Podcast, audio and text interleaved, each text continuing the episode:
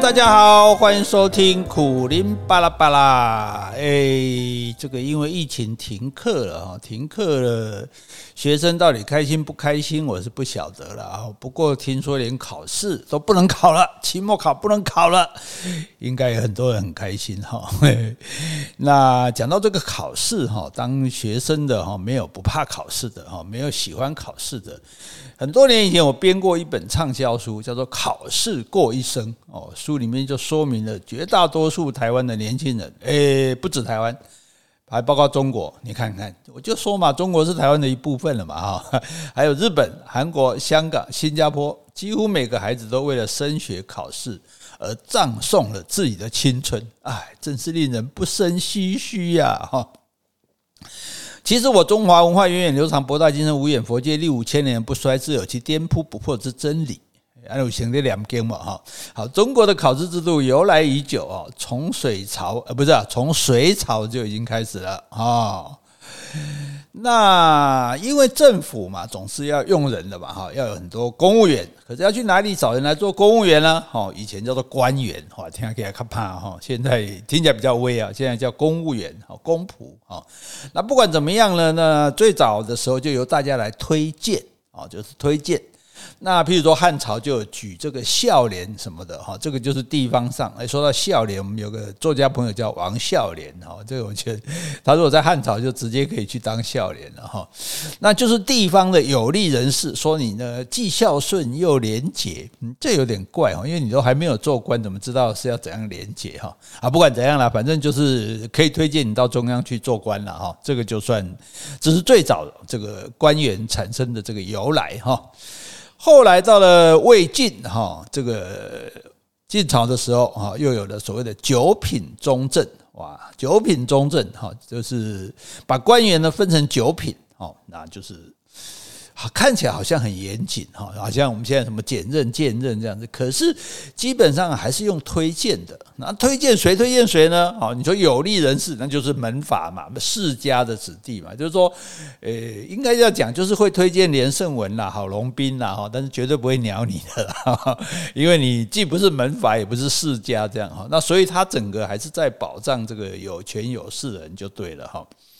那这种搞法呢，但当然很容易就形成这个托关系啊、拉裙带啊、走后门啊，哦，或者自己人就把持垄断这样子哈。那这个当然不合理哈。那不断的引起民间的反弹，说啊，那那那弄赢的人在走啊呢哈。所以最后决定呢，还是大家都凭真本事哈，来用考试的哦。考试是什么意思？考核测试嘛啊，用考试的这样比较公平啊。比较不会老是有人在那边唧唧歪歪的哈。那问题是要考什么呢？哈，要要当公务员要考什么？我们现在是有高考、普考嘛，哈，特考嘛。那以唐朝来说，就考两科，明经科，哈，明明白的明，经纶经文的经，还有进士科，就是考考上进士那个进士，哈。那明经科就考经义啊，就是四书五经的这个内容，哈后。进士科呢，考诗赋哦，要作诗的哦，不是那个师傅，师傅感恩师傅赞叹师傅哈，是作诗赋诗作词的那个赋啊，诗赋就考作诗就对了哈。那前者你比较可以靠苦读哈，你就是努力读嘛，好背啊哈。后者要靠一些天分，要创作。如果用我们现在的国文考试来比较，前面就是测验题啦啊，后面呢就是可能就是这个诶作文了哈，这样子哈。那由这两个科来的成绩来推举人才啊，由这两个科的成绩来推举人才，所以这就形成了中国的科举制度啊。中国科举制度轰轰烈烈的形成了哦，这很厉害，这很我跟你讲，全世界没有的哦，你不要小看这件事情哈。好，那科举有什么好处呢？第一个好处就是阶级的流动。这样讲叫卖弄学问哈，就就是很很学术，对不对哈？那其实就是说，本来社会上比较基层的人啊，比如说农夫种田的，那我是一辈子哦，是三辈子也不可能做官的嘛，对不对？那所谓升官发财，那那你你既然不能升官，你也就没有机会发财了嘛，哈。所以锄禾日当午，汗滴禾下土。谁知盘中餐，日对粒粒皆辛苦，对不对？那那你那你说这要怎样怎样赚大钱呢？你说啊，你说啊，哦，可是有了科举就不一样了哈。你一个人，你只要从小努力读书，不断的参加考试，考得够好了，哎，你就可能有官做。哇，一人得道，鸡犬升天哈。那全家呢，都可能由基层变成高层。哦，你看看，这不就是希望无穷，改变命运了吗？哦，所以你看，古代的中国农人哈，讲究什么？耕读传家，哎，耕种的耕，读书的读啊。你去台湾看一些古老的房子，哈，门上还会贴着什么？哎，左边门贴着勤耕，晴天耕种，雨读，下雨天就读书。哎，那为什么耕种还要读书呢？种田就是让种田的以及一般行业的人哈，现在就是现在流行讲的庶民了哈。那我终于能够靠我的小孩来参加科举来翻身，哎，这个这就让大家觉得，虽然我现在不行，但是呢，我总有一天啊。所以科举制度呢，就提供了无穷的希望哈。而且大家既然有这个希望，那就每个人都乖乖读书。哦，就不会心存不满，就不会胡思乱想，哈，更不会对这个经书的内容提出疑问，因为你要把它背起来都来不及了嘛，哈，就像你在学校，你你很早问老师说，老老师，你觉得这一课这这个课文这一段对吗？你不会，你就把它背起来就对了，哈，所以不知不觉呢，每一个人哈就变成乖乖牌了，哎。就变乖乖牌了，就就读啊读啊，也不会怀疑啊，也不会挑战了哈。那所以这个难怪唐太宗啊，看到这个学生排队来考试，他会跟大臣说：“天下英雄尽入我鞘中矣。”哦，都被我都被我收回来了，就对了啊。本来可能会造反的，对我提出质疑的、挑战的、叛逆的，现在为了想要翻身。乖乖的念书，乖乖的听我的，哈，所以搞了半天哈，原来这个科举呢，不只是为国举才，还可以收服人心，安定局面哦，难怪一实施就是两三千年，哎，直到今天我们还深受其害哈。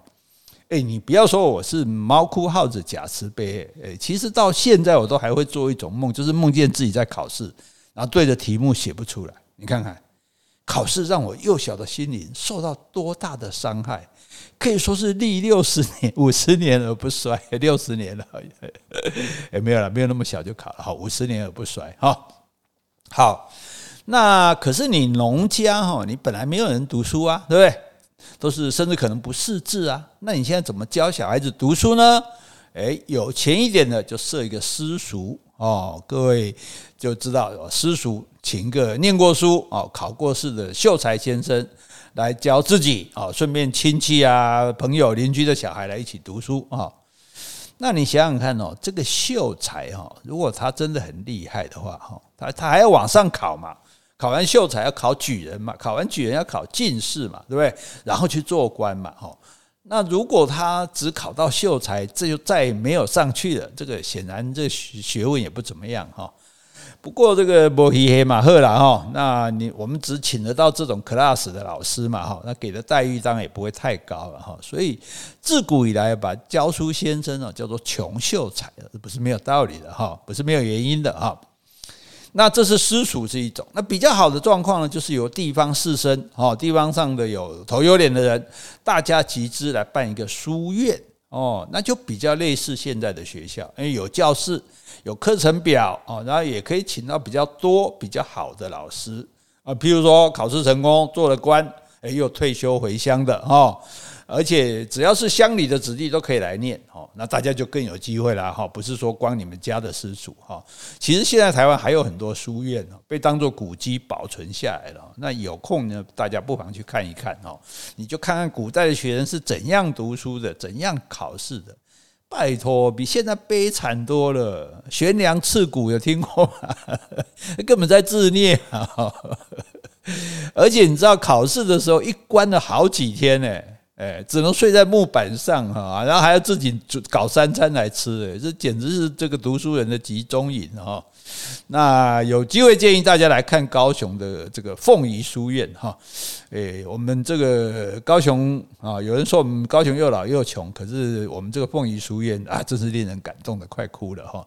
那里面呢，就有书院的老师学生上课的的那种塑像。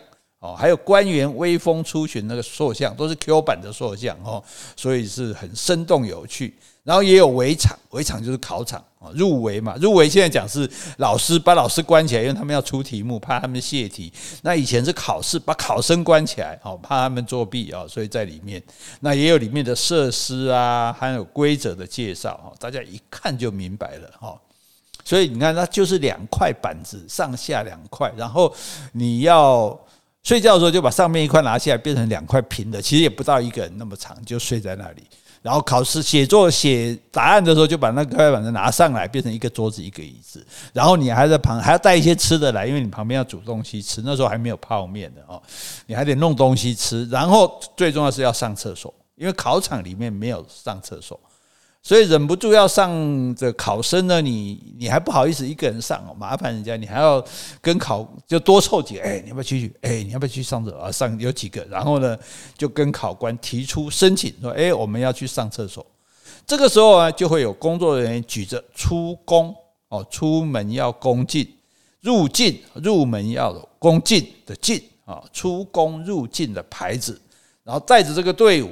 恭恭敬敬的，主要是要低调安静啊，不能吵到别人。这样带着队伍恭恭敬敬的出入啊，免得影响其他考生。考生哈专心作答，哎，是这样子的，你就可以去看那个牌子哦。所以我们现在把上大号叫做出宫哦，就是从这里来的。而怎么会叫出宫呢？哈，我们都叫撇条哈，那你比较粗鲁了哈。但是出宫。是就是在考场来的啊，所以考试其实是很辛苦的啊，读书很辛苦，考试也很辛苦哈。那大家都知道，那考上第一名的叫做状元，对不对？那状元是什么意思嘞？哈，就是考生去考试的时候，你要先交出自己的出生履历哦，就等于你的履历表就对了啦哈。那个叫做投状。哦，就是把状你的状投出去哦，跟电影的投名状不太一样哈，你不要参考哈。投名状那个是要变老苗的哈。那考试之后呢，官员就要把头状好，把你的履历表跟你的成绩单一起呈上去哦，比如呈给皇帝哈。那考第一名的当然就放在最上面啊，叫做状头哦，头脑的头哦。那元元也就是头的意思啊，所以一年的头一天叫元旦。国家的头一人叫元首哦，所以你知道元就是头的意思，所以状头也就是状元哦，所以第一名叫状元。那第二名、第三名的就分别放在状元的两边啊，就好像他的两个眼睛一样，所以叫做榜眼。所以本来第二名、第三名都叫榜眼。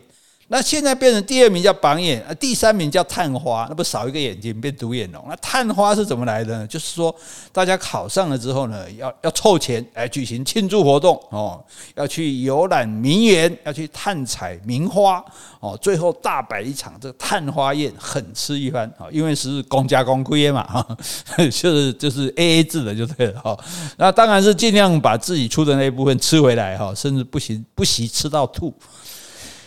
有那样恶心吗？没有，应该没有了哈。那后来呢，就把榜眼专门指第二名哈，第三名叫做探花哈。所以这个考试的前三名是这么来的哈。好，那大家在戏剧里面常看到哈，状元会被皇帝看上哦，就选他来当某一个公主的丈夫，也就是所谓的驸马爷。哇，那可以说是荣华富贵具足啊，不枉多年苦读啊。啊，历史上最有名的驸马爷当然就是陈世美先生了哈。为了娶到公主呢，就硬生生的丢下自己的老婆不管哈，所以后来被包青天主持正义，砍了他的头啊，真是大快人心哈。所以我们现在把一些民选的这个官没做完啊，又急着去选另外那个官的人呢，就把它叫做政治陈世美哈，这也算是相当传神的哈。不过哈，当驸马爷其实没有什么好羡慕的。哎，你别误会了哈，因为驸马爷虽然说基本生活是没问题的哈，但是他不见得会派官给你做。你知道，就是你考试考上了，不一定马上有官做的，哪里忽然跑出那么多官来啊？所以你还要等着分配分派，有时候一等等好几年哈。尤其你成绩不够好的话啊，所以就算你当了驸马爷，你也不见得有官做，而且通常搞不好就不会派官了，因为你派官的话，哎，公主金枝玉叶还跟着你去赴任，万一你。官是派到广州，那 靠腰，那公主不累死了哈。所以那重点就在刚刚讲的金枝玉叶，你的公主老婆是金枝玉叶，所以你敢骂她吗？不敢。敢打她吗？不敢。通常呢，你是被她骑在头上。哦，有时候还给你戴绿帽，哎，真的真的不是我乱讲，这历史历史斑斑可考。所以，就算公主给你戴绿帽，你也是敢怒不敢言，哦，十分的窝囊哦。所以，诶，就是当驸马也并并不好哈。而且说穿了，什么叫驸马？哦，驸马是什么意思？怎么来的？哈。那就是皇帝出巡的时候要坐那个马车啊，所以为了怕有人刺杀呢，所以一次都出来好几辆、好几辆一样的马车，让刺客不知道皇帝坐在哪一辆。你看现在美国总统出来也是，对不对？那个黑头是好几辆啊，你不晓得是哪一辆。那问题是你这个好几辆马车出来，那。皇帝坐一辆，另外几辆你说那就空着就好了。可是空的马车跟有坐人的马车，那重量是不一样的，马跑起来是不一样的。内行的刺客一看就知道了，所以里面还是要坐人。那叫谁来做呢？那叫王子来做吗？叫公主来做？因为皇宫里面你不可能叫外面平民百姓来做啊，对不对？好，那王子公主都是自己的血脉啊，对不对？东东嘎地嘎地郎啊，不能冒着说，哎，万一刺客杀错了，没杀到皇帝，杀到王子，杀到公主，那也舍不得啊。所以最好的人呢，就是叫那个没什么事好干。公主的老公，嘿，公主的丈夫，嘿，就是驸马，哎，好在嘛，他也不是自己人嘛，对不对？死不足惜，那个公主顶多再嫁就是。哎，你看看哈，这个你看看的夸张发音呢，哈，就是你看看哈，你看这该有多惨哦！所以皇帝坐的那一辆叫做正马，哦，正正副的正副的副正中。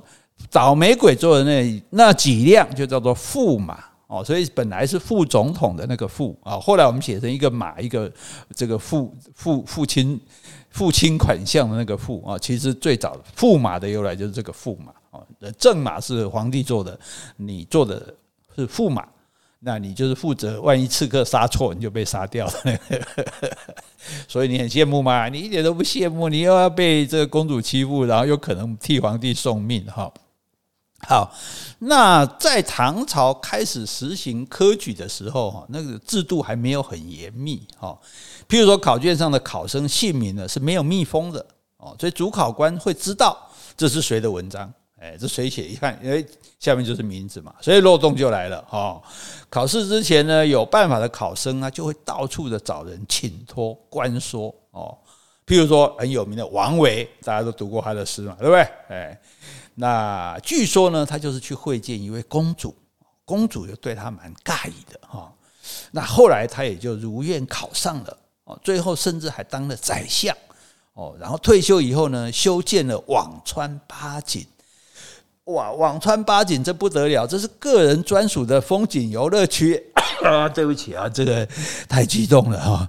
一个人居然有个人专属的那个那个诶森林游乐区，然后他就在里面每天散步，写着那些山水诗啊、自然诗啊、什么空空山鸟语的啊什么的哈。所以这一切的成功都从哪里开始呢？就是从跟公主见面的那一刻开始。诶，不知道这算不算中国最早的潜规则哈？好，这是有关考试的诶，这个第一部分而已哦，后面还有很多精彩的部分可以跟大家来分享。那大家就知道考试是这么来的。好，希望大家喜欢今天的节目，也希望大家诶诶很开心能够逃过即将来临的考试。拜拜。